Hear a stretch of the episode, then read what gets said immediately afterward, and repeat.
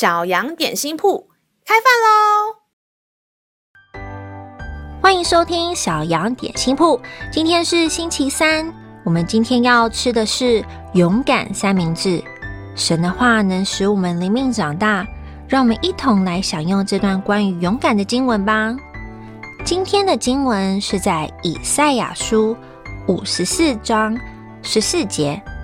你必因公义得坚立，并远离欺压，不致害怕；你必远离惊吓，惊吓必不临近你。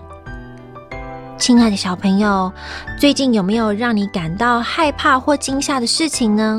如果有，希望这些事情已经顺利过去了。如果还在经历中，我们也不要惊慌。先检视一下这些令你害怕的事上，我们有没有犯罪？因为这节经文说到：“你必因公义得坚立，必远离欺压，不致害怕。”如果我们行事上没有违背基督的教导，我们就不需要害怕，因为上帝是信实的，他必保护我们远离一切恶事。只要我们对神有信心。拿出勇气，持续祷告，平安一定会降临的。让我们再一起来背诵这段经文吧。以赛亚书五十四章十四节：你必因公义得坚立，必远离欺压，不致害怕；你必远离惊吓，惊吓必不临近你。以赛亚书五十四章十四节。你必因公义得坚立，必远离欺压，不致害怕；你必远离惊吓，惊吓必不临近你。你都记住了吗？